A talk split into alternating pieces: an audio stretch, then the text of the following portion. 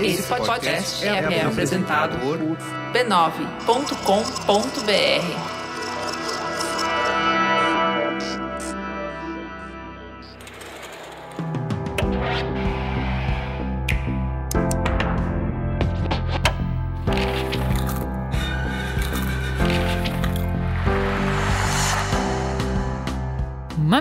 Mamileiros e mamiletes, bem-vindos, bem-vindas e bem-vindes ao nosso espaço de reflexão a partir de produções culturais. Eu sou a Juva Lauer. Eu sou a Cris Bartz e esse é o Mamilos Cultura. Hoje, o que inspira a nossa conversa é o conto Antes do Baile Verde, da escritora Lígia Fagundes Teles, que nos deixou no último dia 3 de abril. Vamos lá?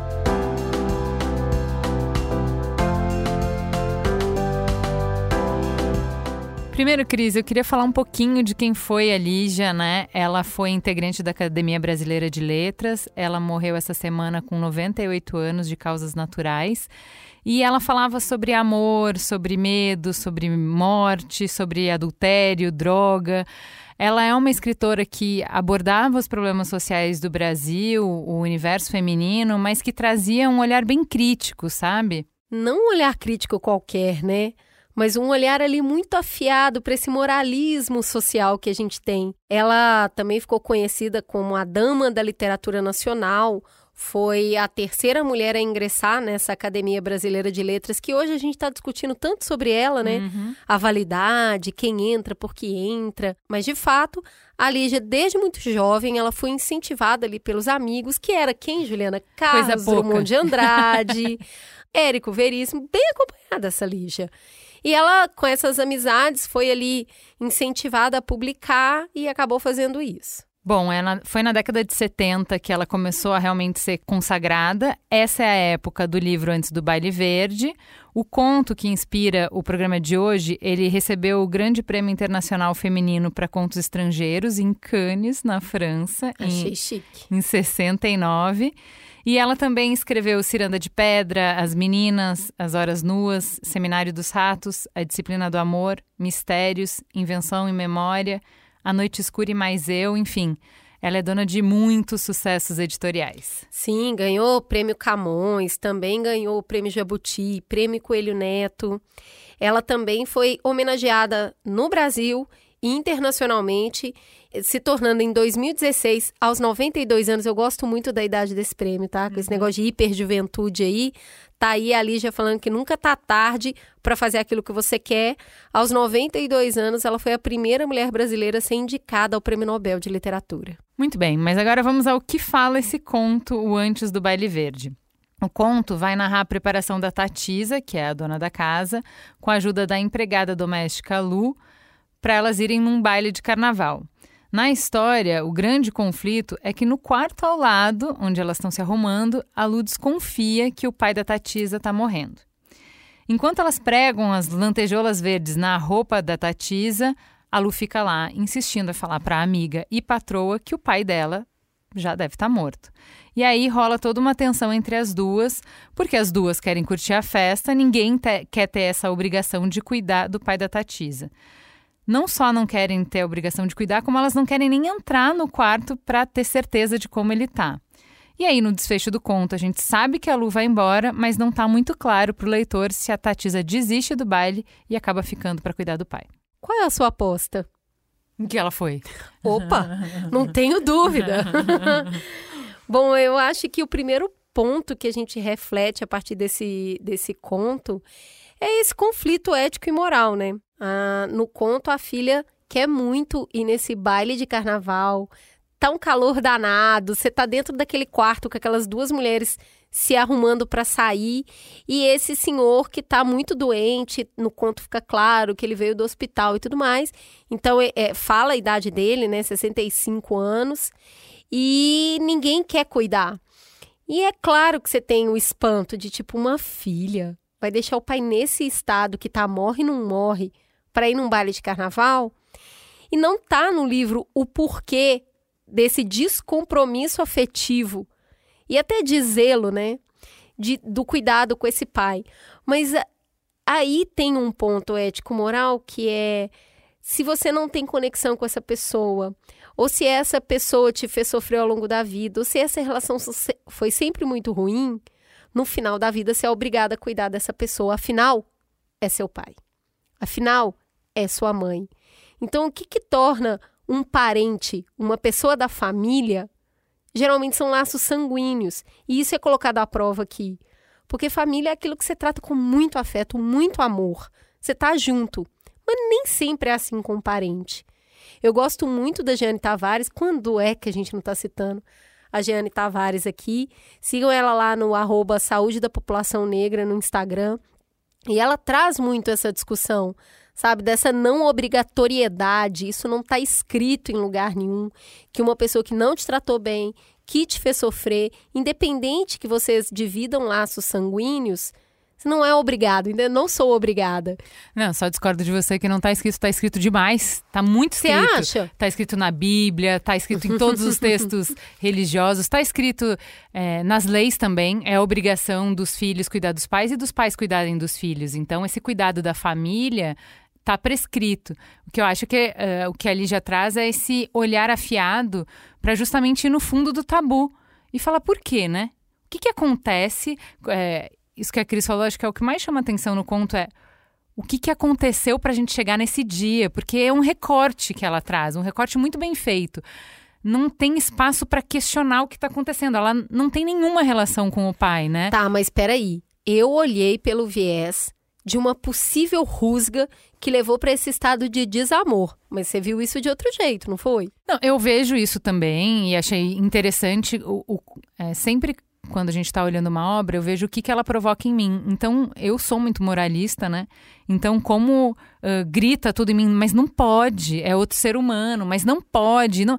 Então, assim, é, é, é construído para apertar nos seus botões. Então, aperta todos os botões para mim, mas ao mesmo tempo, é, eu tenho um histórico bem doloroso, assim, de a, uma das pessoas mais importantes na minha vida, talvez a mais importante, é minha avó. Quando ela morreu, eu era muito jovem, eu era muito apegada com ela e eu não consegui ser muito presente. Poucas vezes eu fui no hospital e eu reconheci no jeito que a Lígia escreve a cena os sentimentos que é, tem um tanto ali que é o do medo, o medo de se encontrar com a morte, né? Então, a gente fala que numa situação de perigo, ou a gente enfrenta, né, luta ou fuga. E não tem como lutar com a morte, né? Então ela tenta ali regatear. Tinha que ser hoje? Gata, é o seguinte: vai ser no dia que vai ser, entendeu? Ah, é inconveniente. Você quer adiar, você quer botar um dia mais pra frente. Não, não tá morto, não. Não, não é, ele tá dormindo. Essa, essa dificuldade de encarar, de entrar no quarto, de não, vai você lá ver. É, eu acho que hoje, 20 anos depois, eu tenho a minha outra avó, minha avó por parte de mãe, tá com 88 anos, já tá velhinha. Então eu vou para lá, eu filmo ela, eu tiro foto, eu gravo conversas com ela, eu pergunto histórias é, da vida dela. E eu não percebia por que, que eu estava fazendo isso, e é um, um, uma volta, né? É a compreensão da finitude e o ir ao encontro. A finitude poder te trazer a urgência da relação, porque justamente está acabando. Mas eu acho que isso é construção, sabe? Hoje eu tenho 40 anos é, no conto é uma menina jovem, você percebe, ela tá ali. É, tem um tanto que pode ser desamor, e acho que a beleza da arte é isso, é estar tá aberta à interpretação, mas tem um tanto que pode ser medo. Imaturidade, o não saber lidar, porque a morte é gigante, a morte é, é morte definitiva. Então, mesmo que ela não gostasse do pai, não querer estar presente na hora que ele morre, não é só desafeto, não, não precisa ser necessariamente só desamor, pode ser bem mais complexo incluindo essa parte tão efêmera da juventude que muitos adultos formados leem como egoísmo, né? Esse lugar do tem que ser agora, eu quero, eu desejo. E aí você vai de encontro muito mais aos desejos do que às responsabilidades. A gente não sabe de fato como isso aconteceu, mas eu acho que só o fato da gente interpretar cada um pelo seu viés conta muito sobre a gente.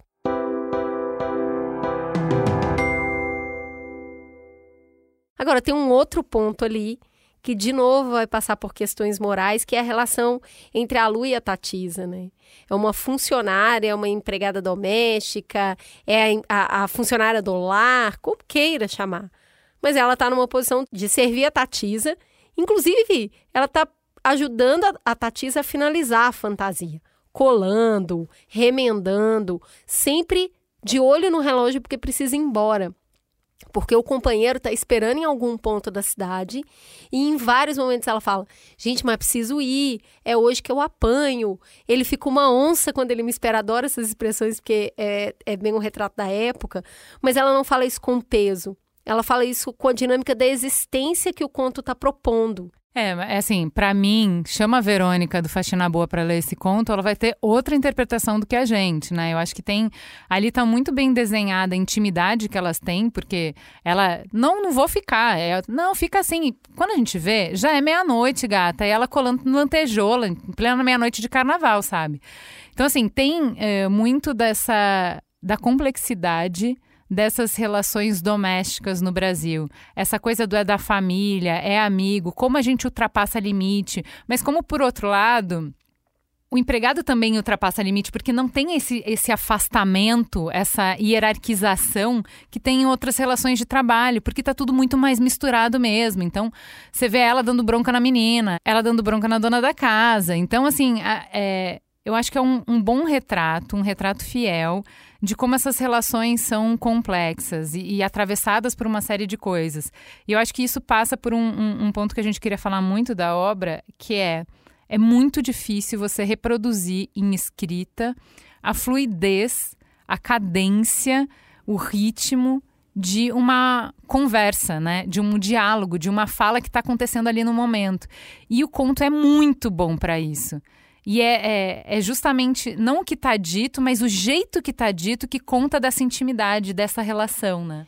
Da bagunça do quarto, e inclusive, para mostrar essa proximidade, quem está ali espizinhando, alfinetando a Tatisa sobre a situação do pai é a Lu. É a Lu que está falando com ela. Será que você devia ir? Você não, você não acha que você devia dar uma olhadinha pro seu pai?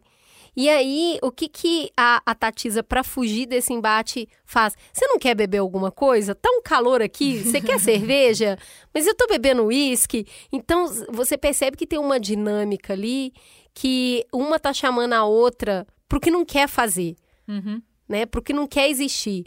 A Lu não quer estar tá ali naquele horário cuidando da fantasia da Tatisa e a Tatisa não quer cuidar do pai.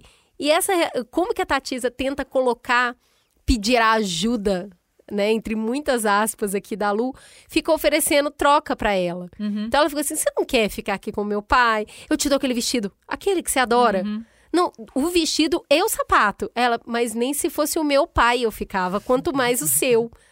Então, é intimidade, é né? muita intimidade, tanto que a hora que a, elas terminam a fantasia e a Lu fala: tô indo. Ela, não, peraí que eu vou descer com você. É isso, elas vão pra mesma festa. Mas eu acho esse ponto da intimidade também. Acho que a gente já falou em alguma Mila, já passou por isso, mas nunca é demais. É. Como é essencial na nossa vida ter pessoas que podem nos dar a real, né? Porque a Tatisa não queria ouvir, ela realmente estava querendo fugir daquela situação.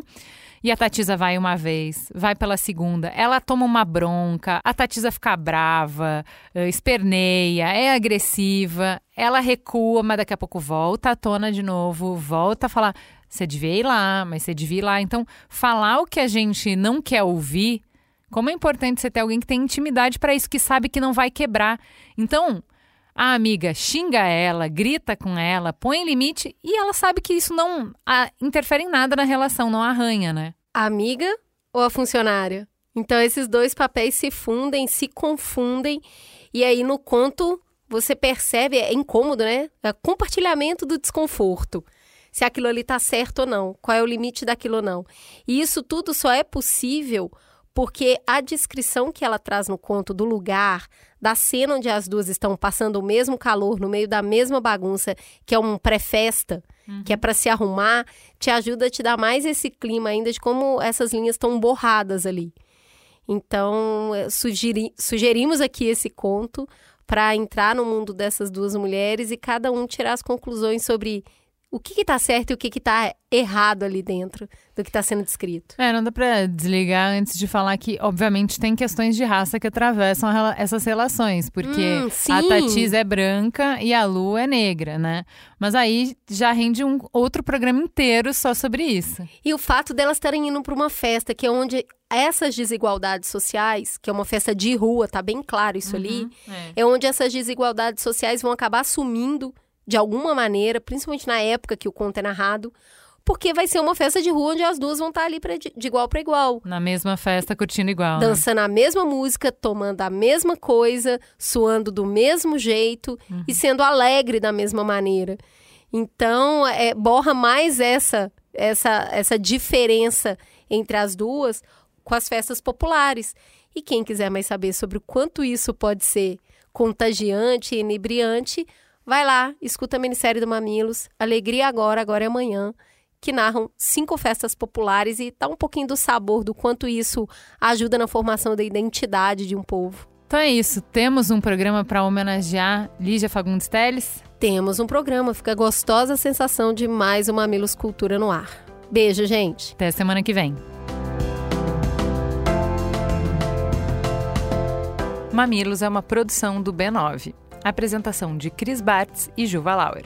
Para ouvir todos os episódios, assine nosso feed ou acesse mamilos.b9.com.br. Quem coordenou essa produção foi Beatriz Souza. O apoio à pauta e pesquisa foram de Iago Vinícius e Jaqueline Costa. A edição é de Mariana Leão e as trilhas sonoras de Andy Lopes. A curadoria dos programas de história é realizada por Deia Freitas. A publicação fica por conta de AG Barros. O B9 tem direção executiva de Cris Bartz, Juva Lauer e Carlos Merigo. E o atendimento e negócios feito por Raquel Casmala, Camila Maza e Thelma Zenaro.